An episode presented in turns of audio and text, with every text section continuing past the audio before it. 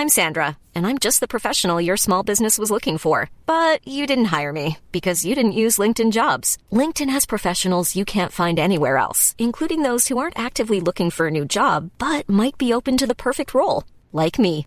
In a given month, over 70% of LinkedIn users don't visit other leading job sites. So if you're not looking on LinkedIn, you'll miss out on great candidates like Sandra. Start hiring professionals like a professional. Post your free job on linkedin.com/people today.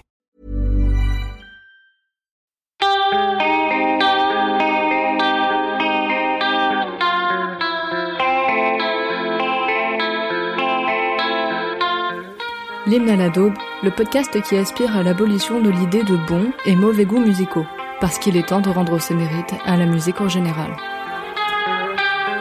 Pour ce troisième épisode, je suis accompagnée de l'artiste, auteur, compositeur, interprète, enfin bref, euh, voilà, encore quelqu'un de mon âge qui sait faire toutes ces choses euh, qui ne sont pas du tout dans mes capacités. Euh, Yann Caulfield, rémois d'origine, qui débarque avec son super projet. Entre chansons françaises et influences pop et rock d'outre-Manche et même des États-Unis, il chante en français de beaux titres teintés de, nostalgie.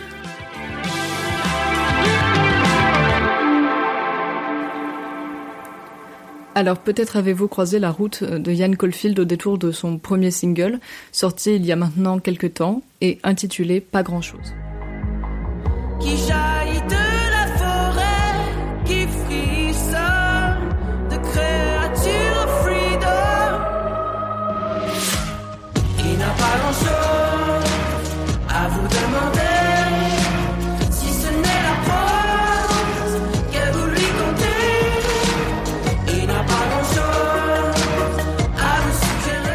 Salut Yann Caulfield Hello Je suis bien contente de te rencontrer, Eddie. Moi aussi. Alors, mon enfant, comment te portes-tu? Ça va très bien, ça va comme on peut, euh, mais ça va. Ouais, parce que au moment où vous entendez ce podcast, euh, on est en 2021, mais on a enregistré ça en 2020, donc en fait, ça va comme euh, comme ça peut, quoi. Ça va comme ça peut, mais ça va. Et bah, afin de ne pas se laisser euh, engloutir euh, par l'amorosité, Yann, euh, j'aimerais que tu me parles de ta daube. Ma daube, bah, je peux pas dire vraiment que c'est une daube, mais je pense que que pas mal de personnes euh, que je fréquente diraient que c'est de la daube, mais euh, bah, c'est un morceau qui s'appelle euh, Sex and Religion de Steve Vai.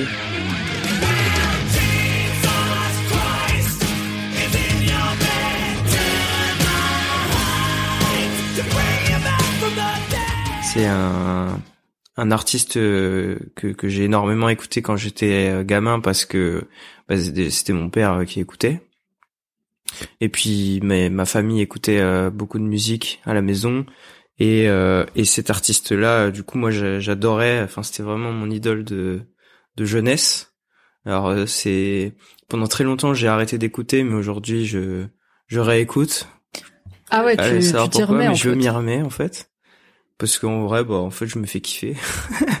mais c'est vrai que c'est un morceau que euh, que j'écouterai pas avec mes amis parce que bah voilà, c'est vraiment un truc qui est hors tendance euh, absolue. euh, bah parce que c'est voilà, c'est du hard rock euh, des années euh, 80, 90, je sais pas, mais je crois que c'est plutôt des années 80. Euh, voilà, c'est Steve Vai, c'est un, gui- un guitar hero. Donc euh, voilà, déjà Guitar Hero, euh, ça fait peur à entendre aujourd'hui. euh, souvent, souvent les gens euh, entendent ça comme, euh, bah voilà, comme étant un peu la, la kitschitude euh, absolue. Ce qui est pas forcément faux, parce que c'est vrai que moi, je, je- de manière générale, je, j'ai beaucoup de mal avec la musique très technique, Ouais, ouais, ouais. Parce que pour moi, écrire une chanson simple, c'est vraiment ce qu'il y a de plus compliqué finalement. Mais euh, mais bon, j'ai j'ai tellement écouté cet album que du coup euh, que du coup voilà, j'avais envie d'en parler. Bah trop bien. Euh, oui oui c'est c'est un choix original, je te l'accorde. Et, alors moi bah la, la question que je me pose c'est pourquoi est-ce que tu sens que tu peux pas l'écouter avec ton entourage? Euh, Quel est euh, en fait quel est l'élément un peu euh, perturbateur euh, dans cette chanson qui fait que c'est quelque chose qui au premier enfin du moins au premier abord ne te ressemble pas nécessairement et qui en fait euh, ta daube euh, ta daube d'aujourd'hui? Bah c'est c'est quelque chose déjà qui alors pff, déjà quand on quand on parle de de comment dire de plaisir coupable souvent c'est associé à des des morceaux assez mainstream connus euh, que qui sont beaucoup passés en radio ou à la télévision que on est censé euh, pas trop aimer alors qu'en fait euh, au fond de soi on, on aime beaucoup. Moi j'ai pas beaucoup eu enfin dans dans toute mon enfance j'ai pas beaucoup eu finalement accès à à la culture euh, très populaire, euh, tout ça. J'écoutais des trucs euh, que mes parents écoutaient, mais qui n'étaient pas vraiment associés aux trucs de télévision, de Mhm. radio, etc. Oui, oui, oui. Donc pour moi, c'était plus justement des trucs comme ça. euh, Mm. Et euh, et en fait, euh, voilà, je sais qu'aujourd'hui, euh, j'ai personne. je- Enfin, forcément, au, détour de, certaines conversations avec des potes et tout ça, on on vient toujours à parler justement des plaisirs coupables ou des choses que des choses que certaines personnes écoutent. Mais en vrai, ce truc-là, il est jamais revenu dans aucune conversation. Voilà, donc euh, je me dis que forcément c'est quelque chose que personne n'écoute vraiment et j'en ai plutôt la certitude, en tout cas dans des personnes de mon âge. Et puis finalement, euh, en fait, je me rends, je rends compte que dans les, premiers groupes que j'avais de rock, moi c'était encore euh, une de mes idoles, euh, ce, mec-là. Et que les premiers groupes de rock que que j'ai fait, les références c'était Noir Désir, c'était des trucs de rock français, ou alors des trucs de rock anglais, de pop anglaise que j'ai appris à apprécier par la suite. Euh, en fait, avec mon adolescence et tout ça, à écouter ma propre musique. Mm. Mais c'est des trucs à chaque fois euh, que je disais que j'écoutais ça, on me regardait en mode ah ouais t'écoutes ça, genre t'es le seul à écouter ça et, et je pense que c'est encore le cas aujourd'hui. voilà. euh, mais euh, Oui, oui, je, je vois très bien. Bah, c'est surtout que que ton morceau, quand tu m'as dit que c'était ce que tu avais choisi pour pour intervenir sur euh, sur le podcast, euh, je l'ai découvert euh, bah, à ce moment-là. Et, euh, et ça m'a fait marrer parce que tu m'as vraiment pas donné euh, euh, Baby One More Time de, de, de Britney Spears, quoi. Ouais, ce, ce genre exactement. de truc, de, de référence de plaisir coupable, euh, entre guillemets.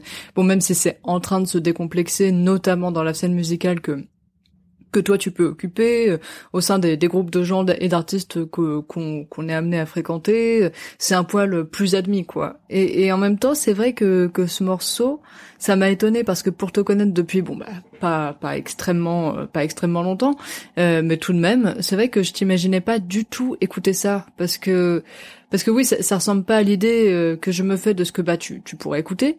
Et pour autant, c'est pas non plus la différence, euh, la différence absolue, je trouve, parce que c'est vrai que toi, tu peux écouter pas mal de rock, euh, notamment du rock britannique, euh, puisqu'on s'était rendu compte qu'on pouvait écouter pas mal les, les mêmes choses finalement, qu'on venait un peu des mêmes origines. Des origines musicales, on va dire. J'allais dire les mêmes les mêmes influences, mais bon, je suis je suis pas musicienne. Mais tu vois, et en même temps, euh, comme tu le disais, le coup du guitar hero, qui est une chose qui n'a été euh, qui n'a pas été vraiment remise au goût du jour, alors que c'était effectivement très ancré euh, avant dans les années 80, etc. Euh, c'est vrai que du coup, c'est c'est quelque chose de très américain, quoi. Il y a, y a des refrains très hymniques, euh, tout est euh, épique, c'est c'est une couleur différente.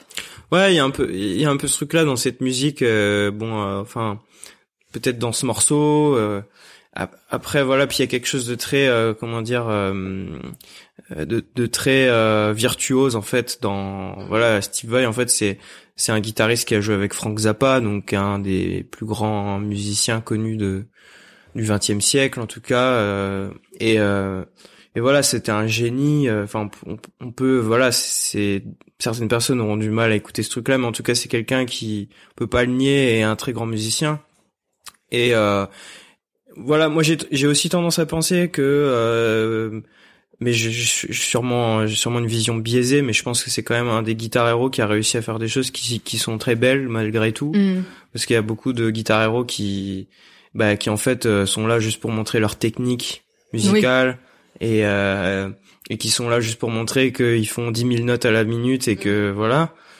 Moi, j'ai toujours pensé que ce mec-là, il avait quand même malgré tout fait des morceaux qui sont qui sont super beaux et euh, et voilà, enfin que dès que j'avais un an ou deux ans, euh, j'étais en mode papa, on peut écouter euh, le encore euh, et tout. Donc euh, c'est bien que quelque part ça me touchait et que c'était pas pas vraiment parce que mon père écoutait, c'est parce qu'en vrai je je je, je kiffais énormément ce truc-là. Ouais, ouais, Je suis ouais. même allé le voir en concert euh, quand j'avais 7 ans euh, et tout ça. Et puis donc dans cet album-là, il y a aussi un deuxième artiste qui vient intervenir, qui est le chanteur, euh, qui s'appelle Devin Townsend, qui est un chanteur de métal, qui a fait qui a fait beaucoup de choses. Et en fait, il est il est assez connu parce qu'il a une voix assez atypique. C'est quelqu'un qui qui a une voix euh, incroyable, genre euh, il, il a une voix pour moi qui est ouf. Et c'était un peu pareil ma deuxième idole de jeunesse où c'est pareil je suis allé le voir en concert j'avais 7 ans j'étais le seul gamin dans la salle et tout. Et euh, et en fait, euh, quand je faisais mes devoirs, euh, genre j'avais mon, j'ai l'impression d'être d'avoir 50 ans quand je dis ça, mais en vrai j'avais le, le, magnéto, magnétophone où j'écoutais la cassette de cet album-là en faisant mes devoirs et je la retournais, je la retournais, je la retournais. Donc je pense que l'album j'ai écouté à peu près euh, 25 000 fois. Ok, boomer. et euh, et du coup voilà, forcément ça. Aujourd'hui, je suis plus, du tout objectif. Il y, a eu, il y a une fois où je suis retombé un peu sur ces albums-là parce que forcément j'ai laissé un peu de côté euh, cet album-là pendant très longtemps. Quand justement j'ai découvert le la Britpop, tous ces trucs-là qui ont un peu forgé mon adolescence. Mais euh, mais en fait euh, enfin je sais pas ça m'a ça m'a vraiment trop marqué quoi. Et donc euh, et donc là en l'occurrence tu me disais que c'était une chose que tu écoutais donc beaucoup étant étant petit et que là tu es en train de de t'y remettre et tu sais pas pourquoi en fait. Le le, morceau je le rappelle étant Sex and Religion de Steve Vai. Ouais. Ouais bah en fait moi je trouve ça je trouve ça assez intéressant en fait parce que du coup je trouve il y a vraiment de, des des, des psychologies euh, qui se rattachent à des courants qu'on peut écouter, euh, euh, des, des mouvements musicaux, tout ça. Et en fait, il y a vraiment, comment dire, quand on beaucoup de gens qui forgent leur culture musicale dans la période de l'adolescence, où, on découvre nos premiers styles qui nous font sentir un peu surhumains, ou enfin qui, qui nous font ressentir des choses que qu'on qu'on ressent qu'à cet âge-là en fait, dans la découverte, dans l'interdit, dans tout ça. Et c'est vrai que, enfin voilà, moi quand j'ai découvert euh, la brille, Pete Doherty, des choses comme ça, pour moi c'était un peu euh, voilà des des idéaux, euh, des, des des choses un peu inaccessibles, etc. Et qui me qui m'excitaient beaucoup. Et en fait, tout de suite, il y a une psychologie qui est associée à la musique euh, qu'on qu'on écoute à, à partir d'un certain âge. Et euh, et qu'on a moins euh, quand on est enfant, je trouve, mm. où il y a beaucoup moins de, on rattache beaucoup moins le le, le courant euh, ou le style musical qu'on écoute avec euh, la psychologie qui est attachée en fait et et c'est pour ça aussi je voulais parler de ça parce que du coup je me, je me suis dit que c'était intéressant parce que finalement dans ce, dans ce morceau là qu'aujourd'hui je pourrais faire écouter à personne mm. Euh, en fait, euh, finalement, il m'a touché. À l'époque, je, je, je, pense que ça faisait juste appel à des trucs imaginaires pour moi parce que je comprenais ni les paroles ni euh, la moitié de de la technique musicale qu'il y avait dedans. Juste pour moi, ça m'évoquait énormément de choses au niveau de l'imaginaire et tout ça. Et, et, je pense que quand même aujourd'hui, ça reste dans, dans mes dans mes même si ça se sent pas dans mes inspirations musicales et tout ça parce que c'est c'est très riche en fait musicalement. Ouais. Et, et en fait, euh, voilà, je trouve qu'à partir de l'adolescence, j'ai écouté de la Britpop, après j'ai écouté de la pop, je me suis mis à écouter du rap, machin et tout ça. Finalement, euh, aujourd'hui, j'écris des chansons pop. Euh, et voilà, je me suis un peu plus rangé finalement dans, dans, dans les courants populaires de musique, etc. finalement, je me suis un peu mis dans un moule qui correspond à ce que j'ai envie d'être aussi. socialement parlant, etc.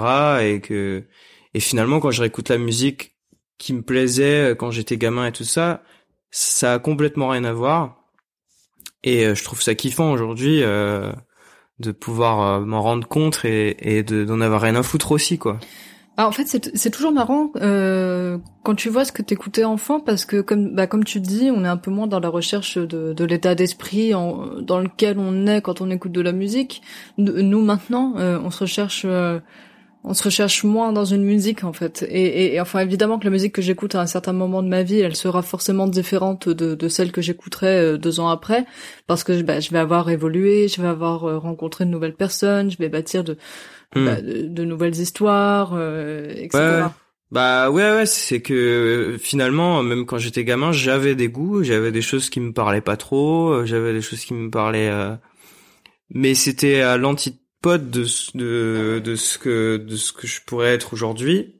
C'est juste qu'aujourd'hui, je m'autorise finalement. C'est aussi pour ça parce que pendant des années, je me suis presque interdit en fait d'écouter plein de choses que j'aimais quand j'étais euh, enfant parce qu'elles correspondent pas euh, euh, aux idéaux qu'on se fait euh, quand on écoute un style, etc. Que, enfin voilà, moi je trouve que le côté social euh, dans la musique, il est, il est assez prédominant en fait. Enfin, quand on voit les styles qui ont émergé, le rock, tout ça, à chaque fois il y a des euh, confrontations avec les générations euh, passées. voilà, on on n'écoute pas la même chose, on revendique pas les mêmes choses, on a des messages différents. Les technologies aussi qui servent à faire de la musique changent, donc les anciennes générations sont moins prêtes à l'accepter, Hmm. etc. Euh, et donc euh, voilà, en fait, euh, on se construit énormément euh, au enfin quand on est passionné de musique, de d'autres euh, s'en foutent, mais mais moi en tout cas, j'estime que je me suis j'ai construit mes personnes, enfin mes, mes différentes personnalités au, au fil du temps euh, au travers des de la musique que j'écoutais en fait. Ouais, ouais, mais en fait, euh, je, je trouve, euh, je trouve pas ça assez incohérent finalement, parce que parce que venant de, de toi, dans la mesure où tu me dis que c'est un morceau que que tu écoutais quand t'étais petit, euh, bon, alors bien sûr, ça te ça ressemble pas du tout à la musique que que tu fais. Enfin, on peut dire que que c'est une musique qui t'a inspiré, etc. Mais je pense qu'on prend peu de risques en disant en tout cas que c'est que que ça n'a littéralement pas grand chose avec la musique que que toi tu fais. Et, et c'est pas pour aller au fond de, de, de, de tes paroles, c'est pas pour te décortiquer, hein, mais, mais c'est vrai que tu as quand même un rapport à l'enfance et aux souvenirs euh, dans tes chansons, quoi, une espèce de, de nostalgie, euh, qui à mon avis est pas hum, hasardeuse en fait. Euh, du coup, ta musique ne sous-entend pas euh, que c'est ce que tu écoutais quand tu quand toi t'étais enfant. Mais puisque chez toi le sujet du souvenir de l'enfance est assez récurrent, euh, voilà, cette chanson ne ne s'apparente pas à, à ce que tu fais, mais plutôt à ce que tu évoques, on va dire, même si c'est pas évident, tu vois. Elle, elle demeure assez présente, j'ai l'impression finalement, euh, malgré tout, dans ton œuvre, euh, dans ton œuvre actuelle, en fait. Ouais, bah c'est vrai que ça, en, en fait, en y réfléchissant, c'est c'est intéressant de réfléchir à ça, quoi, parce qu'on se dit finalement, euh, même la musique, ça, on perd de l'insouciance dans la musique, en fait. Bah, on ouais. conscientise trop euh, ce qu'on écoute.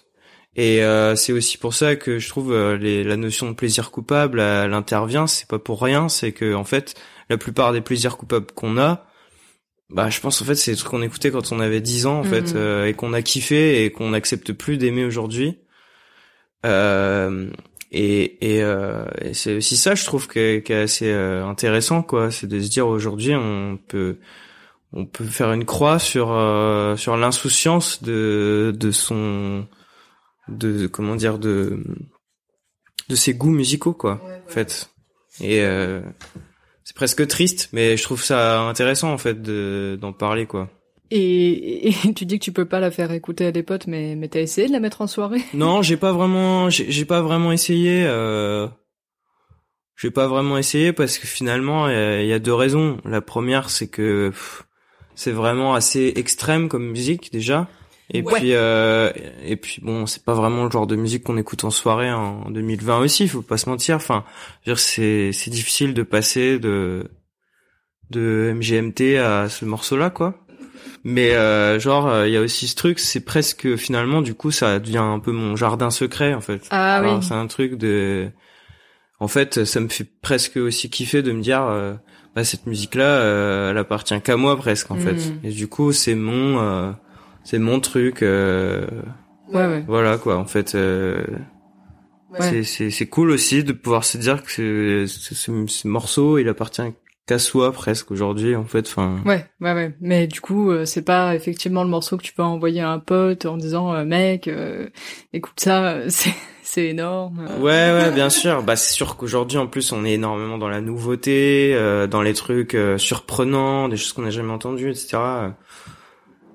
Voilà, la mentalité, elle, enfin, elle est- en plus, elle change tout le temps. Si ça se trouve, ce morceau-là, euh, dans les années 50, dans les, dans les années 2050, on dira, wow, incroyable. Ouais, mais, mais d'ailleurs, je me faisais la, la réflexion parce que je l'ai écouté euh, en m'acheminant vers euh, vers toi euh, pour pour cet enregistrement, donc dans dans le métro, et et je me disais, alors certes, c'est c'est étonnant de de ta part, mais en même temps, là, je tu vois, je suis dans le métro, euh, je marche pour euh, faire les changements, etc. Je suis dans la rue. euh, euh, je me suis fait la réflexion. C'est une musique que moi j'écouterais pas tant, euh, mais c'est une musique que j'ai trouvé qui fonctionne bien quand tu veux t'évader euh, du bruit de, de la ville euh, et quand tu es en train de marcher comme ça, lancé dans, dans ta course, tu vois. Hmm. Et, et, et du coup, je me suis fait la réflexion, c'est vrai, il y a des musiques que moi je vais tenir à écouter dans ma chambre, euh, comme toi quand t'étais enfant, euh, un peu un peu religieusement, quoi. Et il y en a que je vais écouter, euh, et d'ailleurs c'est beaucoup plus souvent euh, des plaisirs coupables que je vais écouter dans la rue. Euh, ou dans le métro parce que c'est je sais pas c'est entraînant c'est ce qui va te donner la pêche etc et, et- et toi du coup t'écoutes Steve Vai dans ta chambre comme quand t'étais petit ou est-ce que tu t'es mis à écouter ça euh, dans la rue? Bah en fait euh, moi je fonctionne un peu euh, je fonctionne un peu je sais pas euh, en fait j'écoute quand je me dis que j'ai envie d'écouter un album souvent je l'écoute euh, à peu près 20 fois d'affilée euh, voire 50 fois. En fait quand je me dis que c'est un album pendant j'écoute l'album en boucle et c'est ça que je trouve aussi bien dans ces albums là de de Steve de Steve Vai dans ce, cet album là et puis euh, un album euh, précis du chanteur qui chante dans cet album là qui, sont en fait des albums qui ont un début et qui ont une fin. Et entre les deux c'est une histoire euh, genre ça s'arrête presque jamais. En fait tous les morceaux euh, en fait le morceau 1 va être lié au morceau 2 qui va être lié au morceau 3 qui va- mais dans le sens où l'enchaînement de chaque morceau il est hyper bien fait. Après qu'on aime le style ou pas c'est c'est trop bien. Et moi c'est un truc que j'adore c'est quand tu te dis en fait dès que l'album il est lancé tu peux plus l'arrêter parce que c'était lancé euh, c'est comme si tu avais commencé un film en fait ou un livre et que euh, qu'on disait bah non en fait euh, arrête-toi là c'est bon euh, t'as compris l'histoire. Bah non en fait enfin t'as envie d'aller jusqu'au bout. Et du coup des albums quand tu les écoutes en streaming ou machin ou même en disque ou ce que tu veux et ben en fait tu tu, tu les en, écoutes en boucle parce que il y a vraiment ce truc de euh, euh, tu l'as commencé bah en fait tu t'a- tu t'arrêtes jamais il suffit que ça revienne au premier morceau et voilà en fait tu tu t'arrêtes plus. Et du coup bah en fait je l'écoute partout. Je l'écoute euh, dans ma chambre dans dans la rue tout ça. Et ça devient presque je sais pas c'est c'est c'est machinal en fait. Et du coup c'est euh, ta drogue. euh. ouais c'est presque un peu comme une drogue et tout. Et et et ouais j'ai- j'aime bien ce truc là aussi c'est il y a des albums tu les écoutes même si t'aimes bien un artiste. Tu dis vas-y en vrai là j'en ai marre et tout. Mais je sais pas ces ces albums là bah en fait c'est genre euh, si j'ai décidé de les écouter 100 fois euh, je, pourrais les écouter 100 fois en fait. Et euh, à n'importe quel endroit en fait. Ouais ouais mais c'est c'est intéressant parce que parce que voilà je me suis aperçu que j'ai des artistes et, et des chansons et des groupes de rue quoi et des artistes et des chansons et des et des groupes de l'intimité de ma chambre ouais Et, et notamment, je pense que ce sera pas un secret très longtemps sur euh, sur ce podcast de toute manière, donc euh, autant le dire euh, ici avec un artiste euh, qui me comprend. Euh, J'aime beaucoup euh, Arctic Monkeys, euh, Yann aussi euh, aime beaucoup Arctic Mhm. Monkeys, et, et toutes les personnes qui me connaissent et qui écoutent ce podcast sont en train de se marrer. Euh, mais en vrai, de vrai, ce groupe, je les écoute pas dans la rue, quoi. ah ouais? Euh, j'ai j'ai pas envie de les écouter dans le métro ou dans la rue. C'est une chose que je, je préserve et que je réserve pour ma chambre. Je sais pas. Je, je, je crois que dans la rue, en fait, j'ai plus souvent besoin de, de gros tubes, tu vois. Et, et je dis pas qu'Arctic Monkeys en ont pas fait, hein, euh, bien au contraire, mais mais je les connais tellement par cœur que ça compte euh, ça compte plus en fait. Et, et, et du coup, toi, tu fais pas la diff? Euh, bah typiquement sur Arctic Monkeys, moi j'aurais dit autre chose, c'est qu'en fait moi j'ai plus des albums euh, d'été et des albums d'hiver. Et Oui, euh, complètement. et du coup genre typiquement l'album euh, 2 de d'Arctic Monkeys euh, c'est comment il s'appelle? Favorite Fav- Western Favorite, euh, voilà. Euh, celui-là je l'écoute plus en hiver et euh, et le, le premier par exemple euh, je, je l'écoute plus euh, en été. Hmm. Pour moi, plus ça. Après, moi, Arctic Monkeys, c'est euh, c'est des albums que j'ai énormément écoutés euh, dans la rue, dans les transports et tout.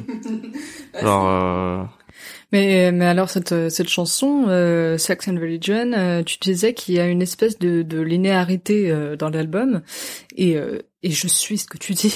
Euh, parce- non mais parce que c'est vrai qu'une fois celle-ci terminée, euh, celle qui suit, alors je, je connais plus son, son titre, euh, est donc bah, logiquement euh, venue juste après, et je me suis dit que la transition était effectivement euh, belle, enfin bien, bien foutue, tu vois, que c'était voilà, c'était bien aligné, et j'avais testé avec celle d'avant, celle qui précède Sex and Religion, et je suis d'accord pour dire qu'effectivement, euh, ça s'emboîte plutôt bien comme un bon récit, quoi. Et, Et celle-là, celle que t'as choisie, elle se place au milieu de l'album. Alors, euh, est-ce que tu l'as choisie parce que c'est ta préférée? Bah, j'ai choisi, j'en ai choisi une parce qu'il fallait en choisir une. Après, moi, je, je considère, euh, non, mais je veux dire, dans, ce- dans ce genre de, de, dans ce genre de, de, d'album, euh, pour moi, chaque titre a autant d'importance que, que l'autre.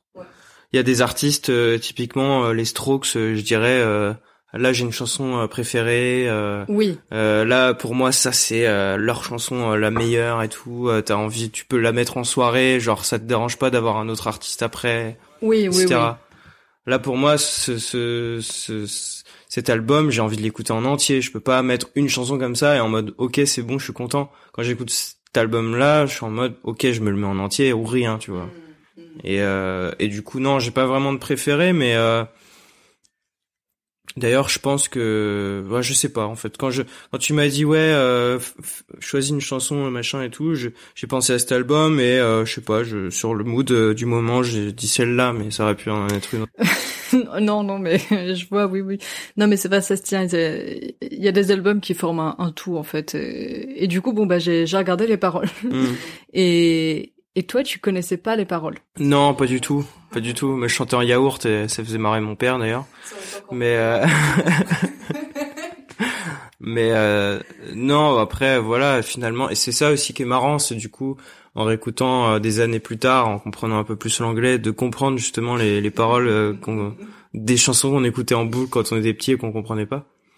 Donc c'est marrant. Après c'est un peu voilà, c'est assez fidèle à ce qui pouvait s'écrire euh, dans les années euh, 80, dans le métal et tout ça, euh, de euh, voilà qui est en rapport à voilà euh, la religion, euh, Le le sexe. euh, les drogues, les machins, enfin bon bref les sujets euh, un peu rock and roll. ouais, les, les sujets un peu rock'n'roll. et c'est ouais, c'est rigolo. Alors je bah, j'en avais déjà parlé dans l'épisode 2 avec euh, avec Thanks for Crying. euh, J'y avais pensé il y a il y a quelques années quand je me suis remise à à Mylène Farmer parce que moi c'était ça mon enfance hein, c'était c'était Mylène Farmer.